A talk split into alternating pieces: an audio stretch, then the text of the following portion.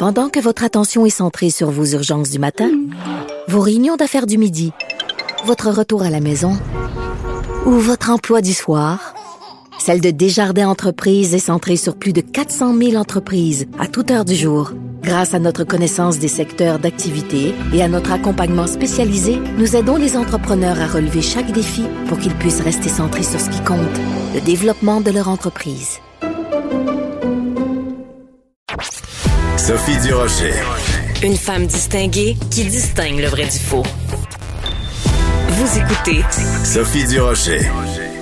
Mon collègue et ami Joseph Facal pose une excellente question dans le Journal de Montréal, Journal de Québec ce matin. Vous me direz, Joseph pose toujours d'excellentes questions, mais celle qu'il nous pose ce matin est euh, très bonne. Il s'adresse à, tous les Québécois qui ont des noms de famille, euh, disons, de souche en leur demandant euh, ben, jusqu'à temps, ça va prendre combien d'incidents d'humiliation avant que vous compreniez que euh, ben l'attachement du Canada envers le Québec, euh, il tient pas à grand chose.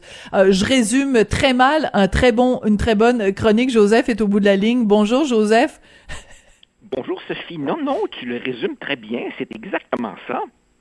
Ben, écoute, euh, je trouve que c'est une question qui est extrêmement pertinente euh, à cause, bien sûr, de toute cette histoire qui entoure le professeur de l'Université d'Ottawa, Amir Attaran, et en plus de la réaction aux propos euh, du professeur euh, Attaran, parce que c'est assez atterrant de voir, par exemple, la réaction de Jagmeet Singh ou l'absence de réaction des médias anglophone.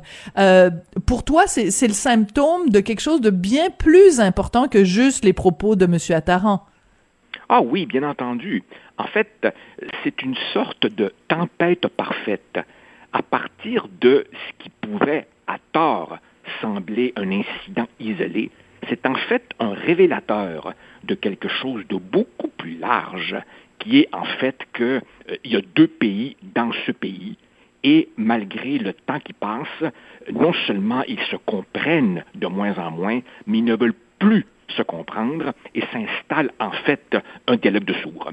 Et, comme tu l'as si bien résumé, effectivement, euh, je m'adresse, si tu veux, à cette frange euh, de Québécois qui, très souvent, font le dos rond, qui pensent euh, qu'on se fait aimer ou respecter en étant soumis, qui sont toujours pour les accommodements, pour le bon ententisme, qui pensent que toujours moyen de moyenner.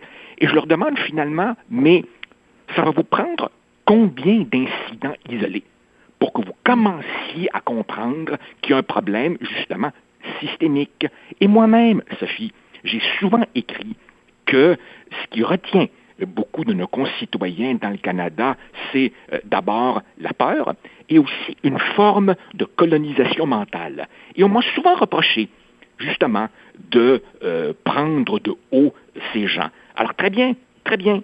Ce matin, je leur donne le bénéfice du doute. Si mhm. malgré tout cela, vous continuez à vous sentir à l'aise dans le Canada et que vous me dites non, non, c'est pas par peur, non, non, c'est pas parce que je suis Elvis gretonisé, très bien. Alors, pourquoi? Qu'on me hmm. donne une seule bonne raison, hormis les rocheuses, que la plupart n'ont jamais visitées, pour continuer à endurer ça.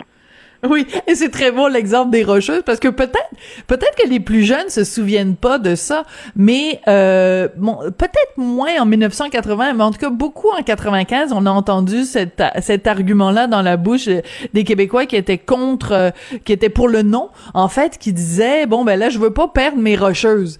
Euh, et, et, et, je trouve ça très amusant que tu ramènes ça, que tu ramènes ça aujourd'hui. Écoute, à un moment donné là, combien de fois on peut se faire euh, euh, cracher dessus.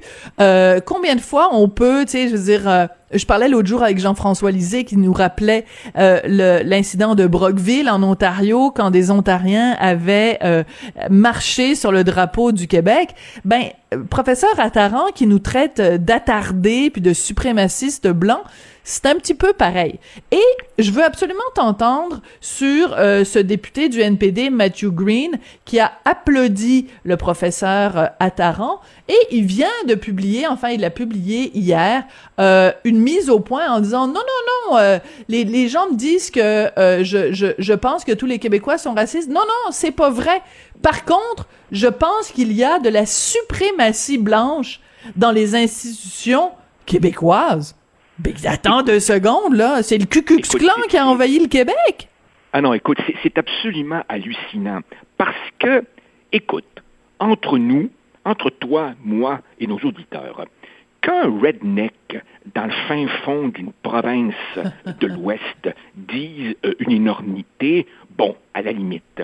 Mais quand ça vient évidemment d'un député à la Chambre des communes, quand ça vient au surcroît euh, sans sanction de la part de son chef, quand tu ajoutes à ça, évidemment, le silence assourdissant des médias euh, du Canada anglais et même de certains médias de chez nous, ben là, le moins qu'on puisse dire, c'est que le jupon dépense.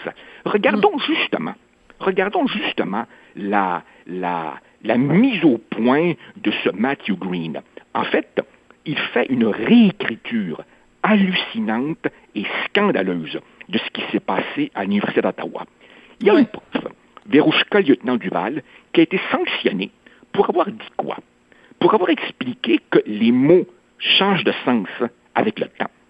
Et elle expliquait cela en prévenant qu'elle allait aborder un sujet délicat. Bref, elle a fait son métier avec toutes les précautions professionnelles d'usage. Et Malgré beaucoup de Le ciel, l'administration et le recteur lui sont tombés dessus.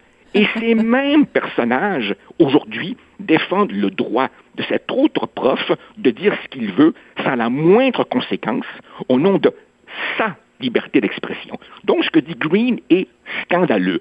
Mais, encore plus choquant, son chef. C'est quoi le rôle d'un chef de, de temps en temps rappeler à l'ordre ceux de ces soldats qui disent n'importe quoi?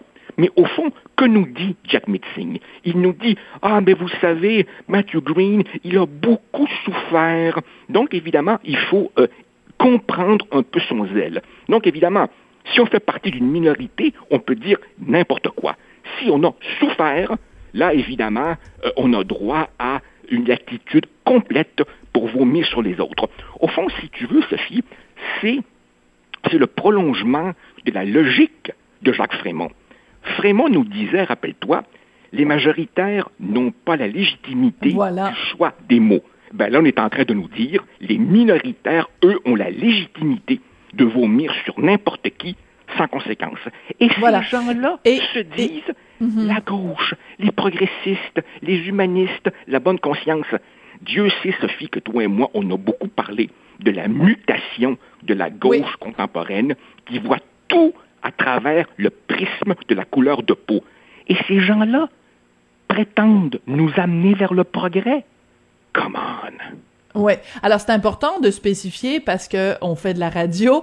Euh, pour ceux qui n'ont ne savent pas qui est Matthew Green, euh, ben c'est un homme noir. Donc c'est pour ça que Jacques Mitzing dit euh, euh, en tant que personne racisée, il a parfaitement le droit de tenir les propos qu'il a tenus. Je veux dire, c'est absolument hallucinant.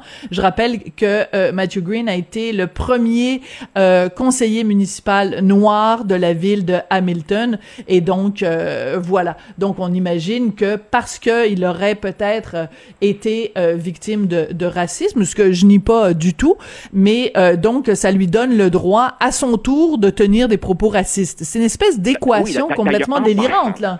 Ah oui, en passant, as-tu remarqué dans le lexique public canadien et même québécois, et notamment médiatique, à quelle vitesse l'expression minorité racisée a remplacé l'expression précédente qui était minorité visible. Pourquoi tu penses? Ben justement, Sophie, parce que les mots ne sont pas innocents. Si on a remplacé minorité visible par minorité racisée, c'est pour suggérer lourdement que si une personne a un problème, c'est forcément à cause de sa couleur de peau, c'est mm-hmm. forcément à cause de sa race. Tu vois, il n'y a pas tellement longtemps, je parlais avec mes, étudiants des difficultés d'intégration des minorités au marché du travail. Et je leur expliquais qu'effectivement, les taux de chômage sont plus élevés chez les minorités visibles et aussi chez les immigrants euh, récemment arrivés. Et j'expliquais qu'en fait, il y a beaucoup de facteurs. Il y a la concentration dans des quartiers euh, multiethniques, ce qui ne favorise pas l'apprentissage de la langue commune, il y a évidemment le fait que plus une personne vient d'une culture éloignée par rapport à celle de la société d'accueil, plus le processus sera long.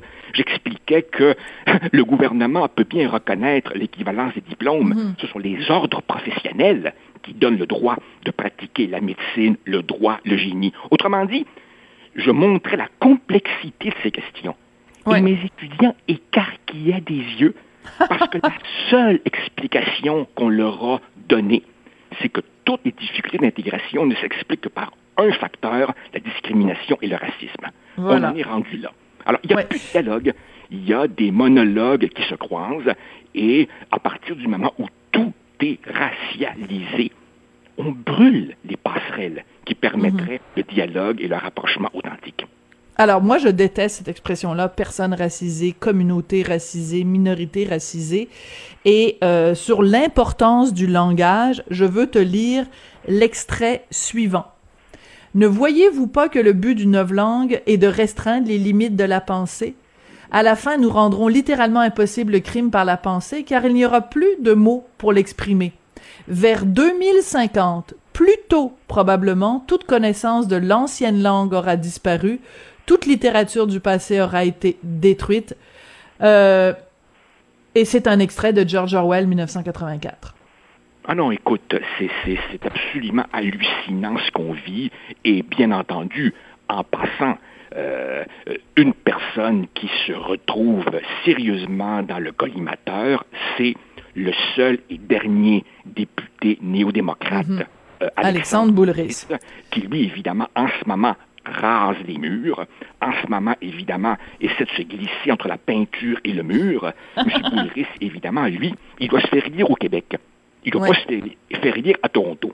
Alors là, tu comprends que lui, il a, comme il a invité le chef du bloc, un sérieux examen de conscience à faire. On est tous, Sophie, pour la lutte contre le racisme. Bien entendu. Bien sûr. Est-ce que ça justifie de dire n'importe quoi, et notamment de vomir sur ceux qui ne pensent pas comme toi? Moi, je dis non. Non. Alors, c'est très important de mentionner, donc, euh, quand il a posté sa, sa, sa, lettre, sa mise au point, le député Matthew Green, je veux en citer un extrait. Euh, il dit En aucun cas, je n'endosse tous les propos du professeur et je n'endosse aucunement l'idée de caractériser le peuple québécois comme étant raciste. C'est dommage que certains aient prétendu le contraire. Est-ce que je crois qu'il y a du racisme systématique au Québec? Bien sûr, comme partout au Canada. Est-ce qu'il y a de la suprématie blanche dans nos institutions? Bien sûr. C'est ce qui est à la base du racisme systémique. Et là, il utilise le mot qu'il ne faut pas utiliser, suprématie blanche, là. Comme nous le rappelait Mario Dumont ce matin avec Pierre Nantel, quand tu vas regarder dans le dictionnaire, c'est quoi ces mots-là qui sont très lourds de sens, c'est associé à quoi? C'est le Ku Klux Klan. Matthew Green est en train de nous dire le Ku Klan a des succursales au Canada, a des succursales au Québec, et que fait Alexandre Boulris? Il s'en va dire euh, euh, euh, merci à Matthew Green de rétablir les faits. Merci à Matthew Green de rétablir les faits.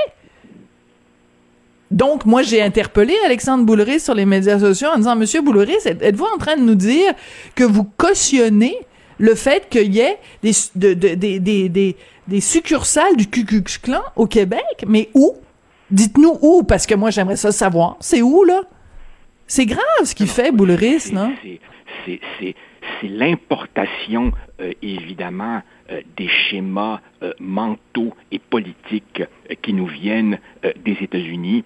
Et, on ne dira jamais assez, Sophie, à quel point ce, racialisme importé des États-Unis, quand tu lui ajoutes, évidemment, le multiculturalisme à la canadienne, qui est probablement, je te dirais, le plus extrême en Occident, eh bien, racialisme importé des États-Unis plus multiculturalisme trudeauiste, ça fait un cocktail absolument toxique. Toxique. Et c'est un peu fascinant parce que si tu regardes, par exemple, en Europe, des sociétés qui ont été assez loin dans la voie de la doctrine mhm. euh, multiculturaliste, la Grande-Bretagne, euh, l'Allemagne, les Pays-Bas, dans tous ces pays, on se dit, wow, un instant, on a peut-être été trop loin, au nom de l'accueil, au nom de l'ouverture, on a fragmenté et on Oui, a isolé. oui. Autrement dit, dans ces autres sociétés, on commence à faire un retour critique. En fait, si tu veux, il est amorcé depuis plusieurs années. Au Canada, notamment Rapidement, au Canada anglais, Joseph, on ne voit pas l'ombre du début de la queue d'un examen critique des effets pervers de cette notion. Merci Donc, beaucoup, Joseph. Ça, ça- oui. ça amène, à mon humble avis, beaucoup de Québécois francophones à devoir faire un examen de conscience qui a déjà trop tardé. Trop tardé. Merci beaucoup, Joseph, puis on se retrouve mardi prochain. Merci beaucoup.